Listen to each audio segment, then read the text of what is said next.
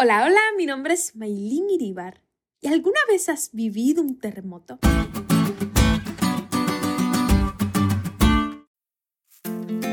La verdad, yo no tengo recuerdo de haber pasado por esa experiencia, aunque hace no mucho tiempo aquí en La Habana, la capital de mi país, ocurrió un temblor que dejó muchos estragos.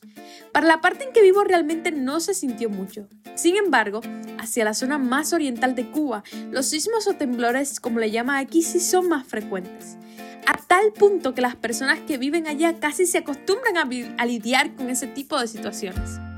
La lección de hoy nos señala que Dios hará estremecer una vez más no solo la tierra, sino también el cielo. En el Antiguo Testamento el temblor de la tierra era una figura común de la presencia de Dios, quien aparece para liberar a su pueblo. Por eso para los hebreos el temblor del cielo y la tierra se refiere a la destrucción de los enemigos de Dios. Esto es lo que Dios prometió en la entronización de Jesús cuando le dijo, siéntate a mi diestra hasta que ponga a tus enemigos por estrado de tus pies. Esto implica la destrucción de los poderes terrenales que persiguen al pueblo de Dios y más aún la destrucción de Satanás y sus ángeles, que son los que controlan y motivan los poderes terrenales. Un día todo el pecado terminará, todo el mal será destruido y Dios curará todas nuestras heridas.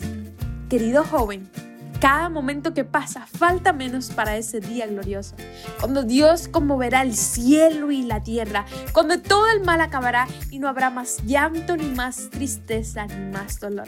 Aférrate a esa gloriosa esperanza, aférrate a sus promesas, pues el rey que viene cerca está, el mismo que en la cruz murió, mas solo viene esta vez por los que rescató. Jesús viene por ti y por mí. Prepárate que el Rey de Reyes está regresando.